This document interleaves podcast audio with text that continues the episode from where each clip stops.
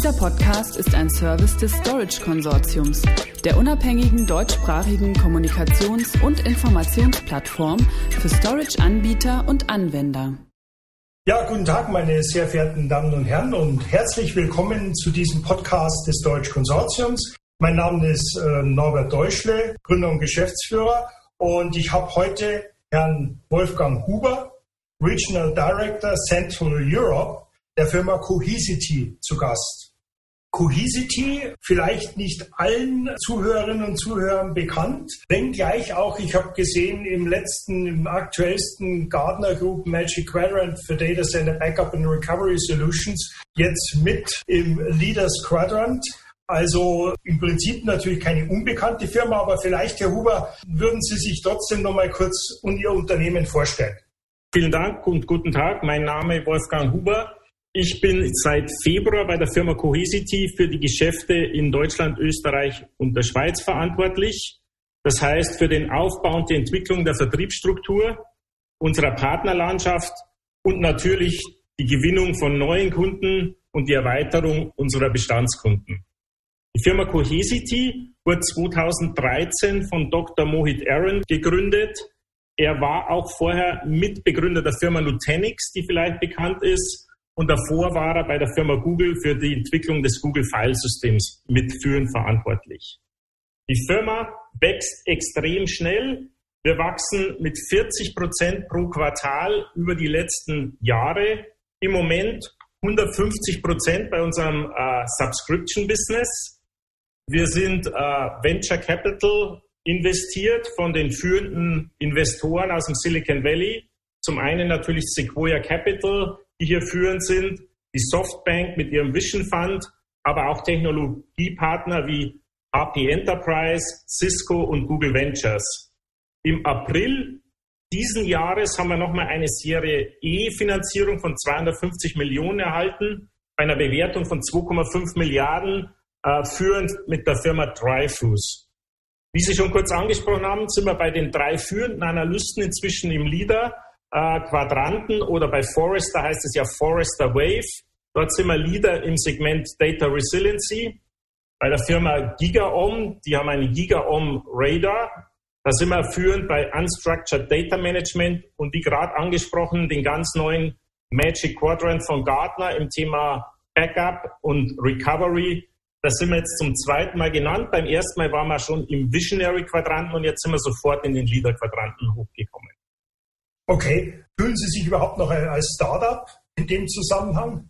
Wir sind vielleicht gerade an der Schnittstelle von Startup zum schon wirklich etablierten Unternehmen. Äh, kommen wir vielleicht nachher noch dazu, ist auch unser Kundenklientel. Wir adressieren einfach die Großkunden, also je größer Kunden sind, umso eher können sie von der Technologie profitieren. Und von daher ist es sicherlich irgendwo in der Schnittstelle zwischen schon sehr weit entwickelten Startup oder Anfang von einer etablierten Firma. Gerade durch diese Nennung auch in dem Magic Quadrant, äh, die schauen natürlich schon auch auf, äh, wie, wie solide ist eine Company aufgestellt durch Wachstum, aber auch Finanzierung.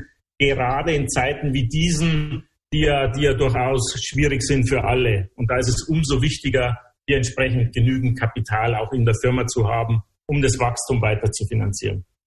Verstanden. Ihrer Unternehmensbroschüre oder einer Ihrer Unternehmensbroschüren besser äh, habe ich bei der Vorbereitung zu diesem Gespräch entnommen, dass es äh, der Anspruch äh, Ihres Unternehmens ist, äh, ich zitiere, Google-like Simplicity to Enterprise Data Management zu liefern. Also ja, man könnte ja auch sagen, es ist eine neue Data Management Architektur oder, oder, oder Lösung bereitzustellen. Das sagen ja momentan gerade viele.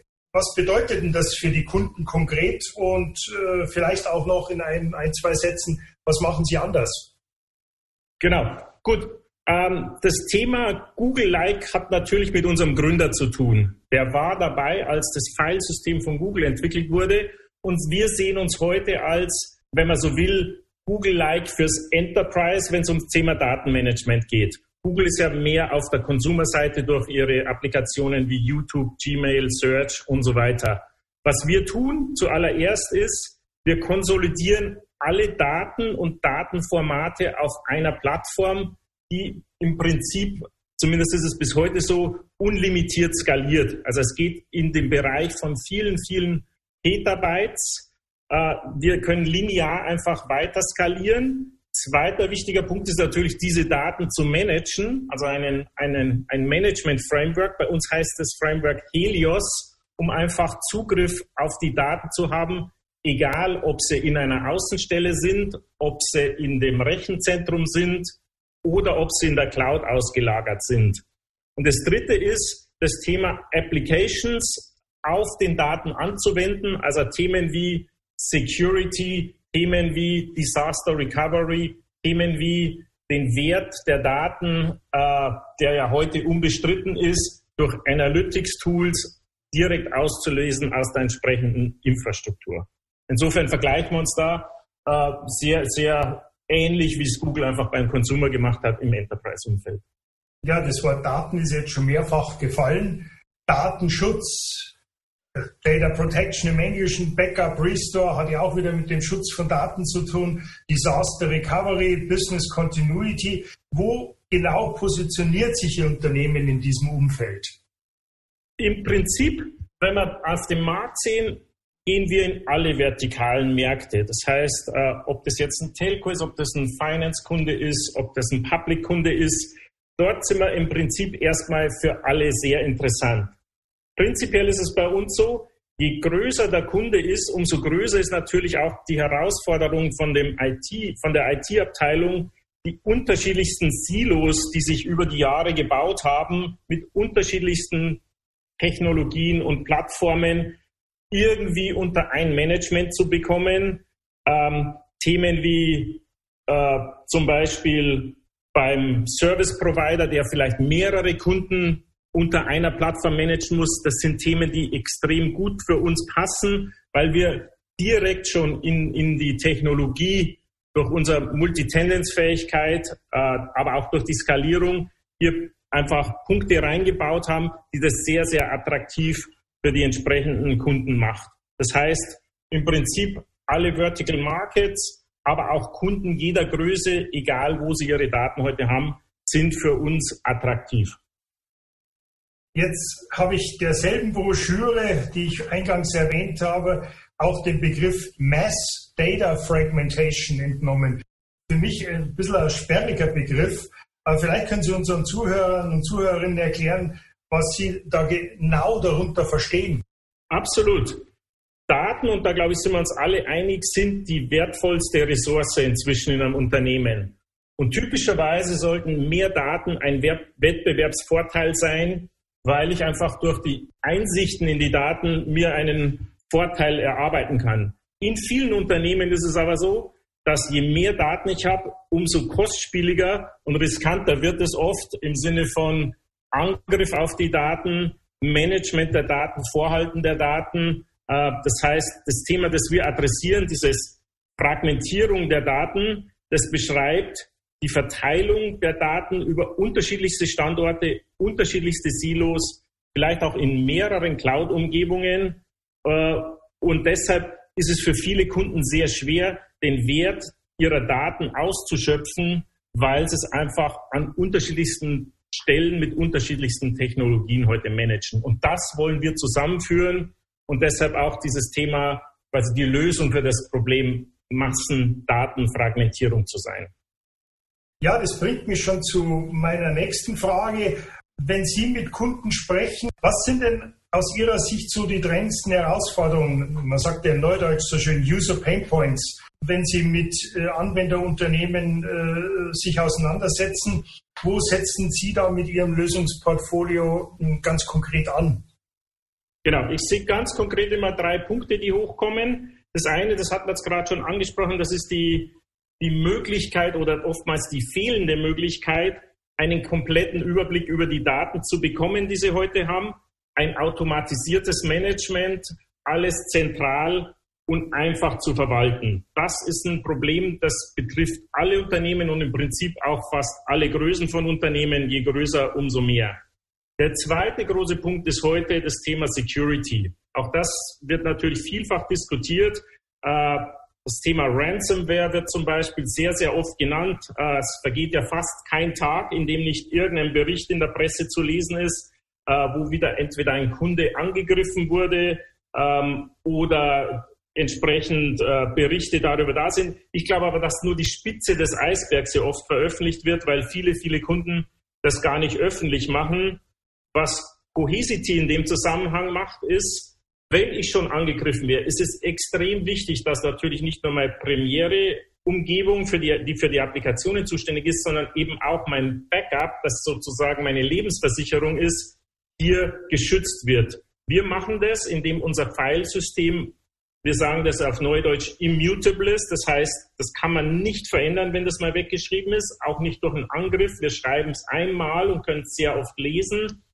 Äh, der Zugriffverwaltung ist sehr, sehr wichtig und auch das Thema Encryption ist uns hier sehr, sehr wichtig. Sollte allerdings jemand angegriffen werden, ist es extrem interessant und wichtig, sehr schnell seine Umgebung wiederherzustellen. Und das ist das Thema, was wir dann Mass Data Restore oder Applikationswiederherstellung innerhalb von Minuten können wir 10, 100 oder bis zu Tausenden von Servern, das dauert dann natürlich schon mehr wie ein paar Minuten, wiederherstellen, wenn der Kunde die Infrastruktur hat. Von daher können wir Kunden sehr gut schützen, falls sie so einen äh, Angriff ausgesetzt wurden. Der dritte und letzte große Punkt, der bei dem Kunden ist, und das ist ja nicht verwunderlich in den Corona-Zeiten, in denen wir liegen, ist das Thema Kosteneinsparung. Alle Budgets sind unter Druck. Ich kriege das mit. Alle Projekte werden neu nochmal bewertet. Wie wichtig sind? Und Themen Kostensparen, da auch nochmal ein paar Themen durch das zentrale Managen und Verwalten können wir natürlich hier das sehr, sehr einfach gestalten und den Kunden helfen, Kosten zu sparen.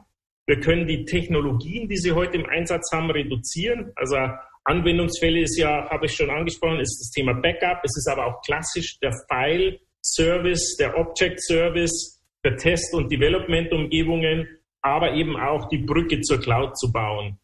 Ähm, wir ersetzen dort in dem Umfeld oftmals Hersteller, die in den Unternehmen schon sehr, sehr lange im Einsatz sind, ähm, die auch ein Stück weit an der Innovation nicht mehr so teilgenommen haben, wie wir das gemacht haben.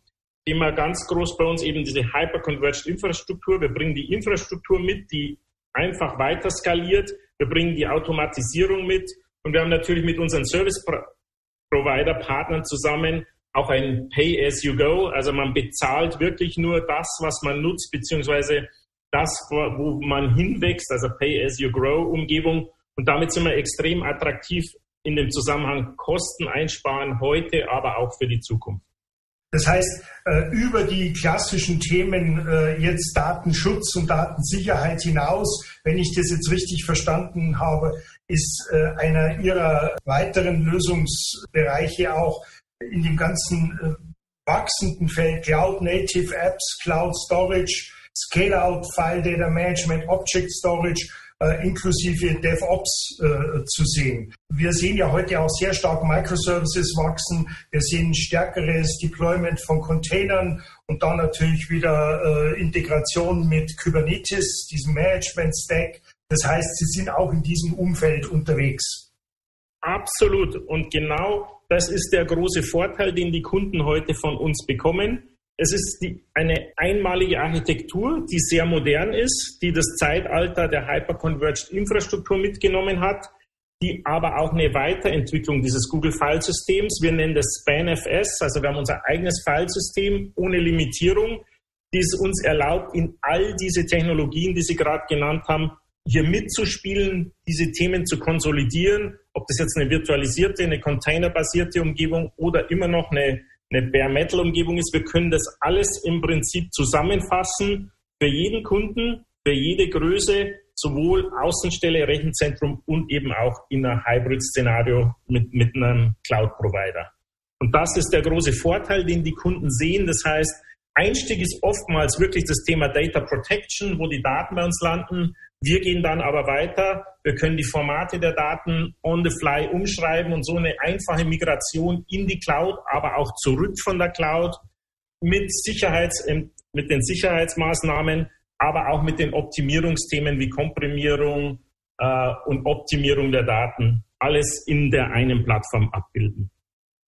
Okay, ja, vielen Dank, Herr Huber. Meine, äh, liebe Zuhörerinnen und Zuhörer, ich hoffe, äh, Sie konnten jetzt so einen ersten Eindruck gewinnen, wo die Schwerpunkte von Cohesity liegen. Und äh, wir werden in einem zweiten Podcast im Rahmen dieser Folge dann noch etwas detaillierter darauf eingehen, wie sich mit Hilfe der Lösungen des Unternehmens das Datenmanagement kosteneffizienter vereinfachen lässt. Stichworte verteilte Infrastruktur, teure Speicherlandschaften reduzieren, Automatisierungsgrad erhöhen und vor allem die TCO äh, reduzieren.